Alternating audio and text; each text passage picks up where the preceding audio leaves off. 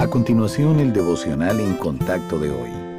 La lectura bíblica de hoy comienza en el versículo 7 de Juan, capítulo 15. Si permanecéis en mí y mis palabras permanecen en vosotros, pedid todo lo que queréis y os será hecho. En esto es glorificado mi Padre, en que llevéis mucho fruto, y seáis así mis discípulos. Como el Padre me ha amado, así también yo os he amado. Permaneced en mi amor. Si guardareis mis mandamientos, permaneceréis en mi amor, así como yo he guardado los mandamientos de mi Padre y permanezco en su amor.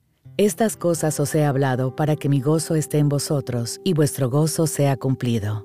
Después que el Señor Jesús le dijo a sus discípulos que oraran en su nombre, les prometió que recibirían respuesta a sus peticiones. Algunos cristianos han tomado esto como una garantía de que toda petición que hagan será respondida siempre y cuando terminen la oración en el nombre del Señor Jesús. Pero esta forma de pensar solo produce decepción o confusión cuando no se recibe lo que se ha pedido. A lo largo de su ministerio terrenal, el Hijo de Dios solo hizo lo que su Padre deseaba. Orar en el nombre del Señor Jesús significa seguir sus pasos y pedir conforme a su voluntad, no a la nuestra. ¿Y cómo sabemos cuál es su voluntad? Él nos la dice en su palabra.